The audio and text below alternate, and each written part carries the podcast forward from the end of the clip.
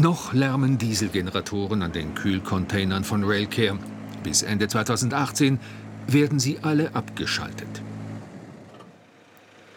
Während die Container auf Güterzügen durch die Schweiz rollen, wird der Strom für die Kühlung direkt unter den Containern produziert. Eine Hydraulikpumpe leitet Energie von der Waggonachse an einen eigenen Generator weiter. Dieser wandelt die Energie in Strom um, der zur Kühlung verwendet wird, ohne Diesel, ohne CO2-Ausstoß von Tür zu Tür, können wir heute mit Bestimmtheit sagen, dass wir 75 Prozent äh, der Diesel, der thermischen Energie einsparen. Äh, warum nur 75 Prozent, nicht 100? Wir haben natürlich nach wie vor einen Vorlauf und einen Nachlauf mit dem LKW und der fährt bis heute noch nicht voll elektrifiziert. Den Energieverbrauch von Fahrzeugen reduzieren, ihre Effizienz erhöhen.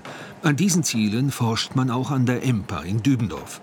Christian Bach zeigt, wie ungenutzte Abwärme in einem Verbrennungsmotor zurückgewonnen werden kann. Also das Ziel ist die Abwärme, die beim Motor heute ungenutzt verpufft. Wir sehen das in dieser Leitung hier künftig in ein System zu bringen, wo die Wärme mindestens teilweise in elektrischen Strom umgewandelt wird.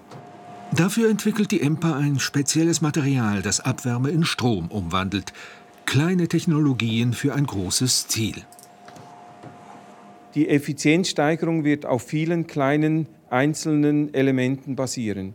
Wir müssen die Gesamtsysteme effizienter machen und wir müssen zusätzlich auf erneuerbare Energie umsteigen. Auch mit der neuen Kühltechnologie für Güterwaggons ist ein Beitrag dazu geleistet.